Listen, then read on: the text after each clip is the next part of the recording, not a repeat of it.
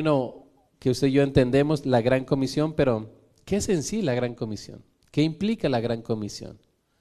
Mis hermanos, ¿cuál es la responsabilidad de la iglesia? ¿Cuál es la misión de la iglesia? Comisión o misión tiene el mismo significado, es decir, una responsabilidad, una tarea, un llamado. Así que lo que quiero compartir a partir de, este domingo van a ser varios mensajes acerca de este mismo pasaje con, una perspectiva central. en el día de hoy vamos a ver la gran comisión, un mandato a todo discípulo. La gran comisión, un mandato a todo discípulo. Es ahí donde vamos a estar reflexionando en esta sección, hermano. Dice, versículo 16, pero los once discípulos se fueron a Galilea, al monte donde Jesús le había ordenado. Estamos terminando el capítulo 28 de Mateo, según lo que acabamos de leer. Y Mateo tiene una óptica muy personal y es predicar o dar el mensaje a los judíos a la gente judía que tenía la noción de la palabra de Dios, que sabía que iba a venir un rey. Y Mateo presenta a lo largo de su evangelio a Jesucristo como el rey, el rey que ha de venir. Y muchos de sus pasajes, mis hermanos de Mateo, dice, eso es lo que dijo el profeta, o para que se cumpliera la profecía en relación a Jesús. Entonces, a lo largo de ese capítulo 28, mis hermanos, tenemos el gran acontecimiento y es la resurrección. Esta gran comisión o esta misión de la iglesia se da después de la resurrección. Capítulo 28, verso primero dice, pasado el día de reposo, al amanecer del primer día de la semana, vinieron María Magdalena y la otra María a ver el sepulcro. Y el sepulcro, como ustedes ya sabemos, mis hermanos, estaba vacío. Ese hombre que había sido crucificado, ese hombre que estaba ahí, mis hermanos, por tres días en la tumba, se levantó al tercer día. Y le dijo a las mujeres, y decir a, a los demás que vayan a Galilea y ahí voy a ir yo. Sin lugar a dudas, mis hermanos, uno de los versículos más impactantes es el 5 de Mateo 28. No temáis vosotras, porque yo sé que buscáis a Jesús el que fue crucificado. No está aquí, pues ha resucitado como dijo, venid y ved el lugar donde fue puesto el Señor. Verso 7, id pronto y decir a sus discípulos que ha resucitado de los muertos y aquí va delante de vosotros a Galilea, ahí le veréis. Y aquí os lo he dicho. Recuerden que el Señor Jesús fue crucificado en las afueras de Jerusalén y los discípulos tuvieron que regresar a la zona de donde eran. La zona donde el Señor había ministrado gran parte, en la periferia, en Galilea de los gentiles, Capernaum, Caná, en toda esa zona. Pero es interesante, mis hermanos, que este no es una opción, no es una sugerencia, sino es un mandato. Dios dice, en el Antiguo Testamento Dios daba órdenes y aquí también en ese capítulo 28, mis hermanos, la gran comisión es una orden, es un mandato, es una indicación, una tarea que cada uno de nosotros debemos hacer. Mis hermanos, el origen de la iglesia es para dar a anunciar o para dar a conocer el mensaje de las buenas nuevas. La iglesia, mis hermanos, tiene una misión. La iglesia tiene una tarea y la tarea es la que Jesús nos deja aquí a todos y cada uno de nosotros. Pero mis hermanos, es un mandato para todo discípulo, no solamente para uno, no solamente para dos, sino para todos. ¿Quiénes estaban ahí, mis hermanos? Dice versículo 16, pero los once discípulos se fueron a Galilea. ¿Cuántos discípulos era al principio cuando el Señor llamó, hermanos? Doce. ¿Y aquí por qué hay once? Porque Judas. Ya después en Hechos capítulo 1 escogen a otro y son los doce nuevamente. Por eso dice, pero los once discípulos se fueron a Galilea. Y aquí me quiero detener, mis hermanos, en esta palabra, discípulos. ¿Qué es un discípulo? Los once discípulos, mis hermanos, seguían estando ahí. Muchos de ellos regresaron a su antigua vida. Muchos de ellos dijeron, pues el Señor ha muerto, regresemos a nuestro trabajo. Algunos perdieron su esperanza, algunos perdieron toda expectativa en el reino. Pero es cuando Jesús va y se les aparece, mis hermanos, con pruebas indubitables, se les manifiesta una y otra vez. Pero dice, pero los once discípulos se fueron a Galilea. Hermano, ¿habrá una diferencia entre ser discípulo, ser seguidor y ser creyente de Cristo? Quisiera que a través de este pasaje veamos, mis hermanos, qué es lo que implica ser un discípulo. Este mandato, la gran comisión, es un mandato para los discípulos. Y los discípulos, mis hermanos, tenemos la responsabilidad de responder a este mandamiento de parte de Dios. pero los once discípulos se fueron a Galilea. Esos que habían estado con Jesús, esos discípulos que habían caminado con el Señor, incluso en Mateo capítulo 4, es cuando Jesús llama a los primeros discípulos, que estaban ahí pescando, los llama, dice, venid en pos de mí y los haré pescadores de hombre. Entonces, mis hermanos, un discípulo es alguien que sigue el llamado del maestro. Un discípulo, mis hermanos, es alguien que ha sido escogido en este caso por el maestro. En ese tiempo era diferente. Si alguien quería aprender un oficio, si usted quería ser carpintero, pues iba con el mejor carpintero y le decía, quiero someterme a tu disciplina, quiero ser tu discípulo, o herrero, o cualquier otro oficio. El discípulo iba y se sometía. En este caso Jesús llama a los que él quiso, llama discípulos. Y la intención de Jesús, mis hermanos, no es que solamente seamos seguidores, que no solamente conozcamos de Dios, no solamente que sigamos a Dios, sino que seamos un discípulo. Esa es la gran diferencia. Y quizás en la actualidad mucha gente puede decir, yo sé de Dios, yo conozco de Dios, pero si hay una cualidad que se está perdiendo, mis hermanos, es que faltan discípulos. Y usted y yo en este 2023 podemos ser uno de esos, un discípulo del Señor, uno que ha sido llamado con una tarea particular de parte de Dios. Así que estamos en la parte final del capítulo, hermano. Pero a lo largo de todo este evangelio ha tenido una idea el evangelista llamado Mateo, presentar a Cristo como el Mesías. Y eso es lo que debemos dar. Vemos esta comisión, vemos esta, esta tarea, pero mis hermanos, en el capítulo 10 de Mateo ya los había comisionado. Vamos a Mateo capítulo 10, verso 1, primeramente. Mateo capítulo 10, verso 1 dice, entonces llamando a sus doce discípulos, les dio autoridad sobre los espíritus inmundos para que los echasen fuera y para sanar toda enfermedad y toda dolencia. Aquí está antes, mis hermanos, de la gran comisión, Jesús elige, escoge a sus discípulos o a los apóstoles. Apóstol quiere decir enviado, hermano. Ya han estado con él y ahora van a ser enviados a la tarea. Pero dice, entonces llamó a sus doce discípulos y les dio autoridad sobre los espíritus inmundos para que los echasen fuera y para sanar toda enfermedad y toda dolencia. Y a partir del verso 5, mis hermanos, está la misión más descriptiva de esa tarea. Verso 5 de Mateo 10. A estos dos envió Jesús y les dio instrucciones diciendo, escuche, por camino de gentiles no vayáis, y en ciudades samaritanos no entréis, sino id antes a las ovejas perdidas de la casa de Israel. Y yendo, predicad, diciendo, el reino de los cielos se ha acercado. En este momento que escoge a los doce de entre toda esa multitud, Lucas en este mismo pasaje dice que Jesús estuvo orando toda la noche, después descendió del monte y escogió a los doce. Y les dio una tarea, vayan. Pero es interesante que les dice que no vayan por territorio gentil, ni samaritano, sino solamente a las ovejas perdidas de Israel. La misión hasta ese momento, mis hermanos, estaba enfocada en Israel. Pero acá en la resurrección, acá en el capítulo 28, mis hermanos, la misión, la tarea es a todas las naciones. Por tanto, ir y hacer discípulos, ¿a dónde?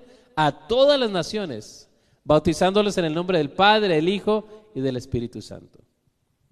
Mis hermanos, Jesús vino a los suyos, malos suyos no le recibieron. Pero todo aquel que le recibe es considerado hijo de Dios. Mis hermanos, Israel rechazó al Mesías y esa buena noticia se expandió a judíos y a gentiles. Por eso es una noticia maravillosa, mis hermanos. Por eso es una tarea importantísima, un privilegio. Pero los once discípulos, volviendo a Mateo 28, se fueron a Galilea. Repito, algunos con esperanza, otros no tanto. Usted recuerda ya capítulo 24 de Lucas, aquellos dos discípulos que iban a la aldea de Emaús sin esperanza. Nosotros pensábamos que este era el que iba a redimir al pueblo. Y Jesús les abre la escritura y les dice, necios y tardos de corazón para entender lo que la escritura dice, que el Cristo era necesario que padeciese y fuera recibido en gloria. Y mis hermanos, dice la escritura, y cuando le vieron, verso 17, le adoraron, pero algunos dudaban. Mateo 28, verso 17, y cuando le vieron, le adoraron, pero algunos dudaban. Algunos no creían que Jesús había levantado los muertos. Y hermano, no era gente incrédula, sino eran sus discípulos, sus seguidores, los que habían comido, compartido el pan. Muchos de ellos, algunos de ellos, mis hermanos, no creían. Recuerde, ¿a quién se le dio la noticia de la resurrección, mis hermanos, primeramente? A las mujeres. Ellas fueron las que fueron a contar, a pregonar, y algunos no dudaban, mis hermanos, dudaban que Jesús se había levantado entre los muertos. Es interesante, aún sus mismos discípulos, hermanos, dudaban, porque no sucede todos los días. Pero usted y yo servimos a un Dios que se ha levantado de entre los muertos. El Señor vive. Él vive, mis hermanos. Él es el rey. Él es el rey de este reino celestial. Él vive y un día vendrá por su iglesia. Entonces se levanta de entre los muertos con poder y gloria, mis hermanos. Y dice que toda potestad le ha sido dada en el cielo y en la tierra. Todo poder, toda autoridad, así se traduce también potestad, toda autoridad le ha sido dada, mis hermanos, en los cielos y en la tierra. Recuerde que Jesús es el verbo encarnado, Dios mismo. Él es plenamente Dios, pero también, mis hermanos, plenamente hombre, uno como usted y como yo, con la gran diferencia de que no pecó. Así que cuando dice, toda autoridad le ha sido dada, ha sido a Jesús el hombre. Porque como Dios, Él tiene toda autoridad. Pero como Él obedeció, mis hermanos, como Él fue hasta la cruz y como Él resucitó, fue obediente, mis hermanos, Dios le dio un nombre que es sobre todo nombre, el nombre de Jesús. Por eso Él tiene toda potestad, toda autoridad le ha sido entregada, encomendada por Dios. Y en esa autoridad que Él tiene, mis hermanos, hace esta gran comisión o hace esta misión de la iglesia. Podemos intercambiar las palabras, comisión o misión de la iglesia, el propósito. Mis hermanos, una de las preguntas fundamentales es que en este año podamos tener refrescada nuestra misión como iglesia. Nuestra misión como hijos de Dios, nuestra misión como discípulos, nuestra misión como iglesia, mis hermanos, es y a ser discípulos a todas las naciones. ¿Cuál es el origen, cuál es el propósito de la iglesia, mis hermanos? Dar a conocer las buenas nuevas del Señor. Que dentro de eso implica discipulado, que dentro de eso implica enseñanza, que dentro de eso implica misiones. Pero la tarea, la misión fundamental, la primera, la única, mis hermanos, que el Señor encargó es ir y hacer discípulos a todas las naciones. Veamos también lo que nos dice Marcos en su capítulo 3, verso 13 y 14, hermanos. Marcos capítulo 3, verso 13 y 14. Y si alguien lo tiene y le quiere dar lectura, mis hermanos, Evangelio según San Marcos en el capítulo 3, verso 13 y 14. Si alguien le da lectura y después yo lo leo para aquellos que nos siguen en línea. Adelante, mis hermanos.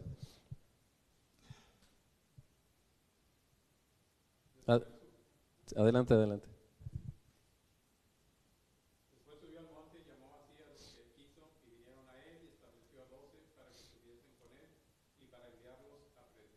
Amén, hermano. Después subió al monte y llamó así a los que él quiso y vinieron a él y estableció a doce para que estuviesen con él y para enviarlos a predicar. Y sigue que tienen autoridad y ahí viene describiendo los nombres. Mis hermanos, ¿qué es un discípulo? Un discípulo en este caso es alguien que se pone o se somete a la voluntad de su maestro. Es alguien que hace lo que su maestro hace. Quizás una de las figuras más palpables que podemos ver de alguien que es un discípulo, mis hermanos, es un niño. Un niño aprende, hace lo que ve en su papá, incluso hace, mis hermanos, lo que no ve en su papá. Él está viendo, está siendo moldeado por la conducta de sus padres, sea una conducta buena, una conducta mala, está siendo moldeado con la vida, con las enseñanzas, con las experiencias que están viviendo, está siendo moldeado. Y el discípulo, mis hermanos, es eso. O el discipulado es eso. Alguien describió discipulado como transmisión de vida. Que se transmite la vida del maestro al discípulo. Que cuando ya no está el maestro, el discípulo sigue haciendo lo mismo. ¿Cuántos de nosotros eh, supimos o, historias, mis hermanos, de, padres que tenían un oficio y que pasaba de generación en generación?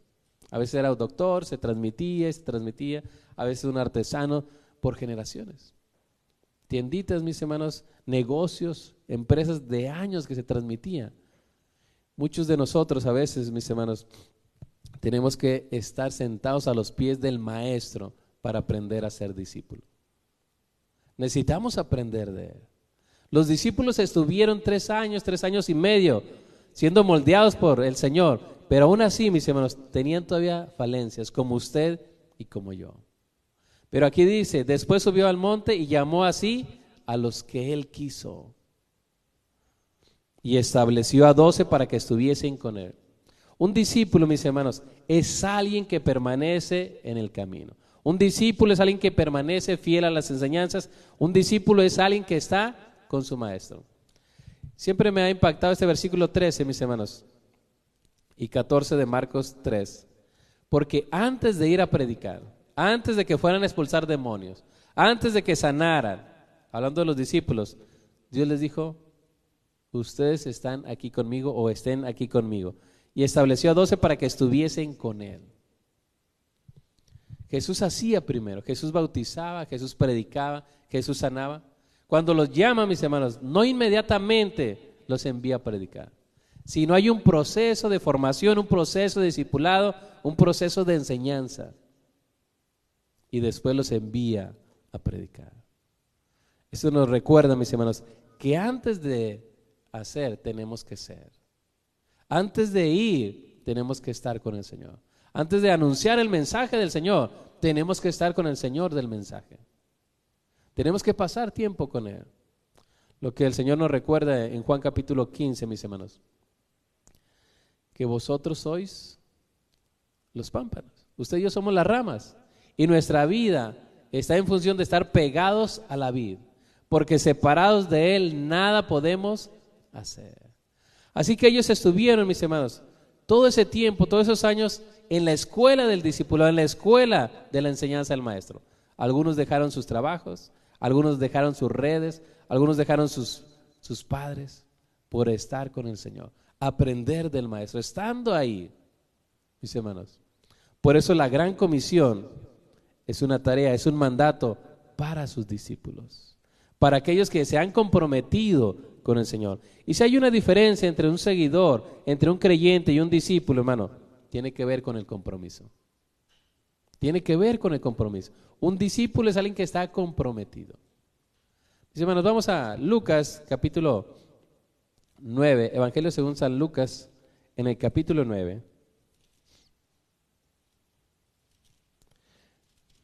Evangelio según San Lucas, capítulo 9. Voy a estar leyendo lo, que dice la escritura, la parte final del capítulo 9, mis hermanos, del verso 57 al 61. Lucas capítulo 9, verso 57 al 60, perdón, 62. Se titula esta sección Los que querían seguir a Jesús, escuchen. Yendo ellos, uno le dijo en el camino, Señor, te seguiré a donde quiera que vayas. ¿Qué le parece si leemos ese verso 27, hermano? Perdón, 57. Lucas 9, verso 57. Amén. Juntos dice, y yendo ellos, uno le dijo en el camino, Señor, te seguiré a donde quiera que vayas. ¿Está hablando Jesús o está hablando alguien que quiere seguir a Jesús, hermano? Alguien que quiere seguir a Jesús. Y él es el que de su propia boca dice, Señor, te seguiré a donde quiera que vayas.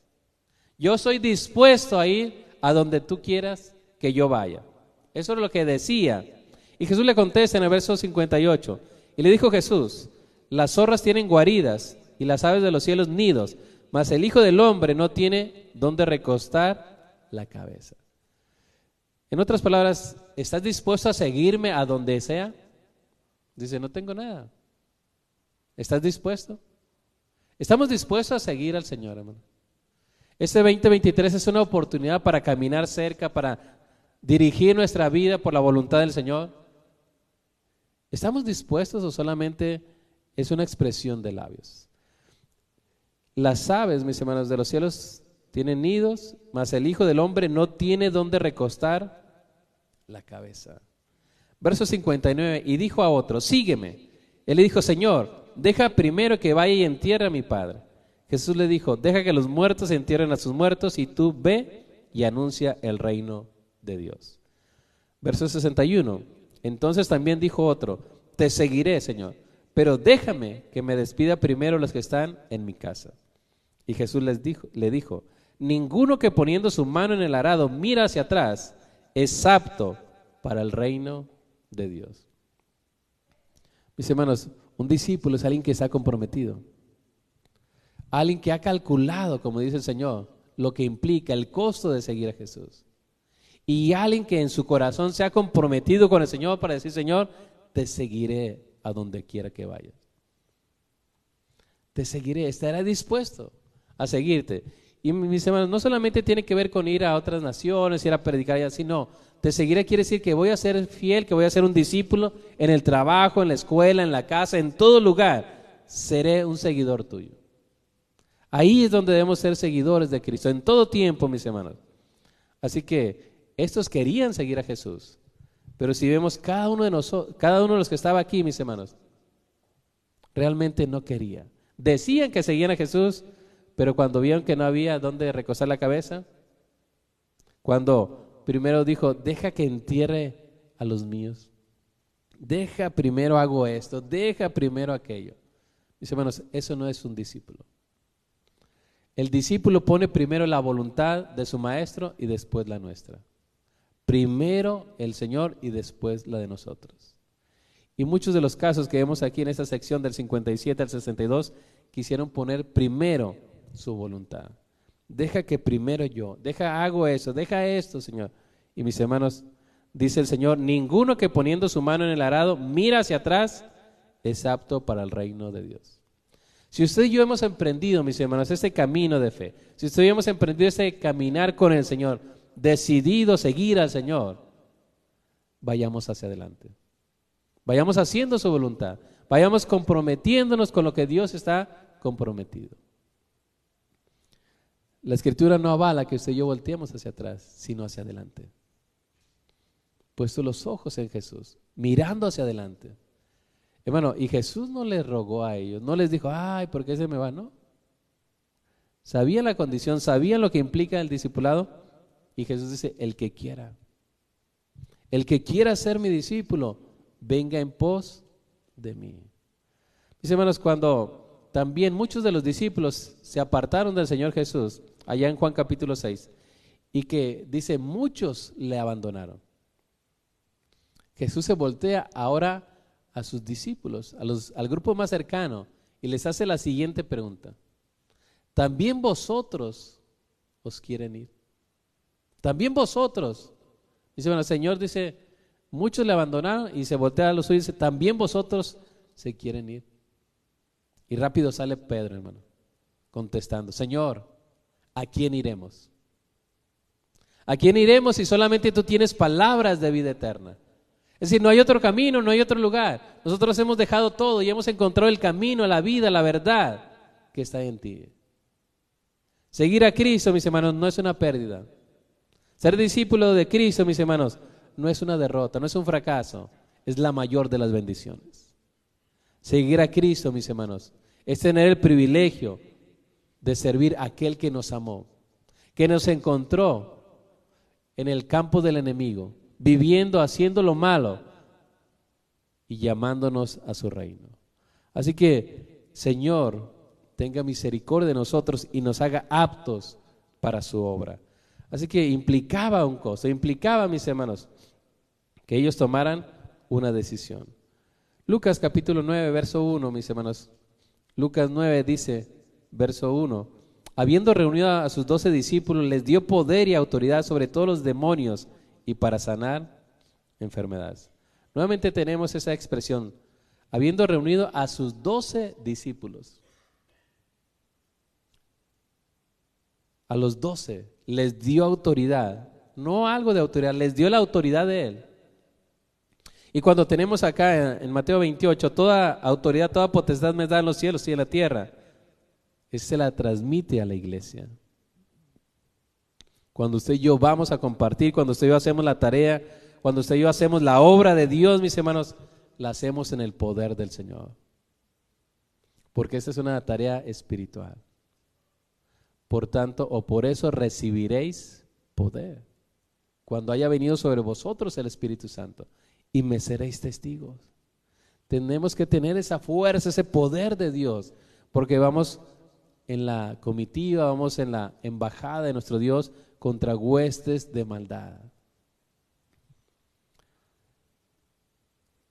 La gran comisión, mis hermanos, es un mandato para sus discípulos. La gran comisión es un mandato para cada uno de aquellos que decide seguir al Señor Jesús. Esta tarea, mis hermanos, no es sencilla. Esta tarea no es fácil. Pero cada uno de nosotros, como iglesia, si abrazamos esta misión, si abrazamos el propósito de Dios y lo hacemos, podemos hacer que el Señor sea glorificado. Es tarea de todos, hermano. Es tarea de cada uno de nosotros. Es tarea de su pueblo. Es tarea de sus discípulos. Como el Señor nos ha enviado, usted y yo hagamos aquello que el Señor tiene para nosotros. Mi hermano, esa tarea descansa sobre su pueblo, descansa sobre cada uno de los, de los discípulos. Entonces yo le preguntara a mis hermanos, ¿qué es un discípulo? ¿Qué contestaría usted? ¿Qué es un discípulo, hermano? un seguidor del Señor, alguien que está comprometido, alguien, mis hermanos, que hace la voluntad de su Señor. Alguien que está dispuesto, mis hermanos, a hacer primero la voluntad del Señor y después la nuestra. Vamos también a lo que nos dice la Escritura, mis hermanos, en Lucas capítulo 9, verso 23 y 24, que describe también una de las aspectos o condiciones que debe hacer un discípulo de Cristo. Lucas capítulo 9, versos 23 y 24. Lucas 9, versos 23 y 24 dice, y decía a todos, si alguno quiere venir en pos de mí, niéguese a sí mismo, tome su cruz cada día y sígame. Porque todo el que quiera salvar su vida la perderá, y todo el que pierda su vida por causa de mí, este la salvará. Este contexto, mis hermanos, Jesús está anunciando su muerte. Está anunciando que va a padecer en Jerusalén, que va a ser muerto y resucitar el tercer día. Y después hace esa invitación y decía a todos, a todos los que le escuchaban, si alguno, escuche, si alguno quiere venir en pos de mí, y quizás esto es lo más costoso, hermano, niéguese a sí mismo negarse a sí mismo, poner los intereses de Dios por encima de los míos. Cuando usted y yo creemos en el Señor, tenemos la libertad, hermano. Tenemos esa libertad para servir o esa libertad para no servir. Por eso dice, si alguno quiere venir en pos de mí, niéguese a sí mismo. Hermano, en retrospectiva, el año pasado, ¿cuántos de nosotros quizás por no ceder a nuestros derechos, por no ceder a nuestro yo, por vivir para nosotros mismos, estuvimos perdiendo nuestro tiempo. Pero aquí dice, si alguno quiere venir en pos de mí, niéguese a sí mismo, tome su cruz cada día y sígame. Un discípulo es alguien que sigue a Jesús, que se decide, que se compromete seguir a Jesús. Verso 24, porque todo el que quiera salvar su vida, la perderá. Y todo el que pierda su vida por causa de mí, éste la salvará. Parece como un juego de palabras, mis hermanos, ese versículo 24, pero encierra un gran principio. Todo aquel que no se ha decidido, que no ha decidido entregar su vida a Cristo, que no ha decidido seguir a Cristo, puede ganar el mundo entero, pero va a perder su alma.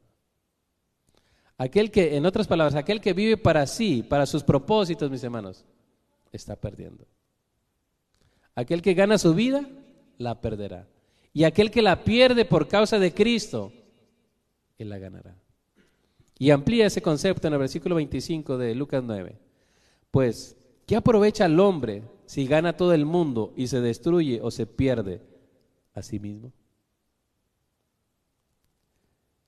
¿Qué podemos contestar a esa pregunta, hermano? ¿Qué aprovecha el hombre si gana todo el mundo y se destruye o se pierde a sí mismo? ¿De qué le aprovechará el mundo? nada, de nada, porque su alma estará perdida por la eternidad. Entonces lo que nos plantea el discipulado, mis hermanos, el seguir a Cristo, es si vamos a vivir para Él o para nosotros. Nuestras decisiones, lo que hacemos, nos acerca a Dios o nos aleja. En otras palabras, usted y yo seguimos al Señor solamente en la periferia, solamente cuando las cosas van bien, o seguimos al Señor, venga lo que venga. O seguimos al Señor en todo tiempo. ¿Qué aprovechará el hombre si gana todo el mundo y se destruye o se pierde a sí mismo? Pensando en eso, mis hermanos, el enemigo pone trampas, pone tentaciones para que usted y yo no hagamos la voluntad del Señor.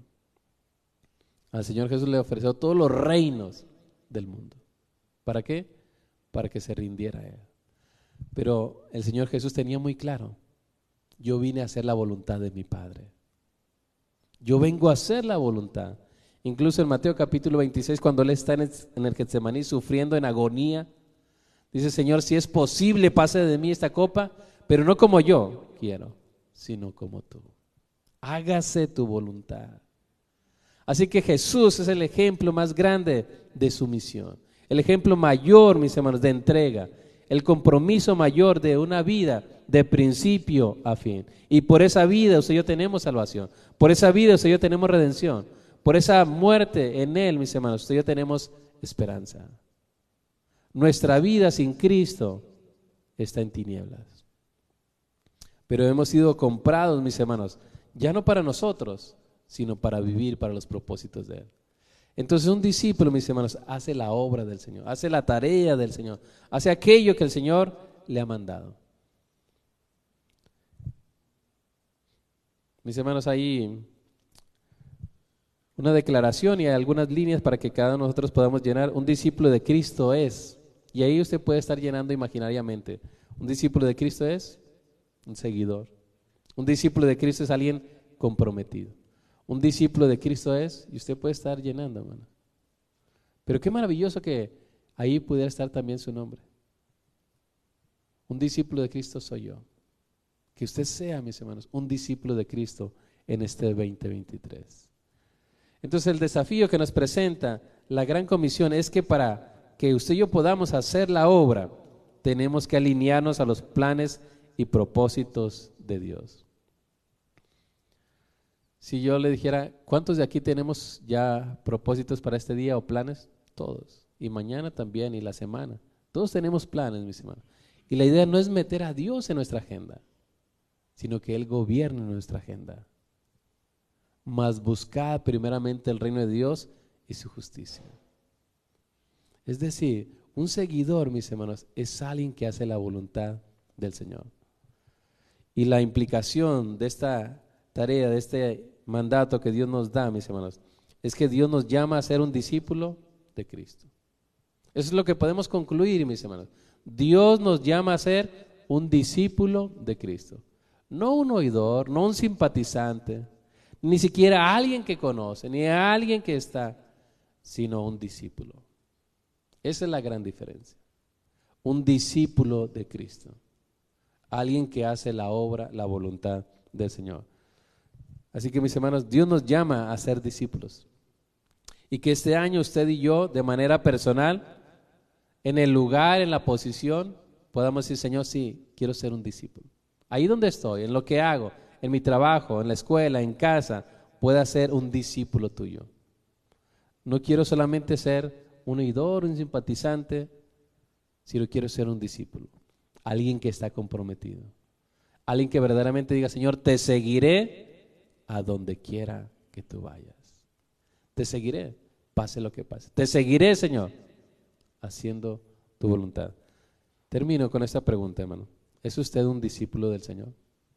¿Soy yo un discípulo de Cristo? ¿Somos un discípulo del Señor? Que cada uno de nosotros en oración podamos contestar. Y si el día de hoy, mis hermanos, quiere empezar bien el año, empezar bien, dígale, Señor, yo quiero comprometerme contigo. Yo quiero comprometerme con tu obra. Estoy dispuesto a hacer lo que tú quieras, en la tarea, en el propósito, en el llamado donde tú me quieras servir. Y hermano, una de las cosas es que Dios sigue teniendo planes para esta iglesia. Dios quiere y quiere hacer grandes cosas a través de su iglesia, pero se requiere discípulos. ¿Es usted uno de ellos? Oremos y que de nuestros labios pueda salir ese compromiso para con Dios, esa responsabilidad personal, decir, Señor, aquí estoy.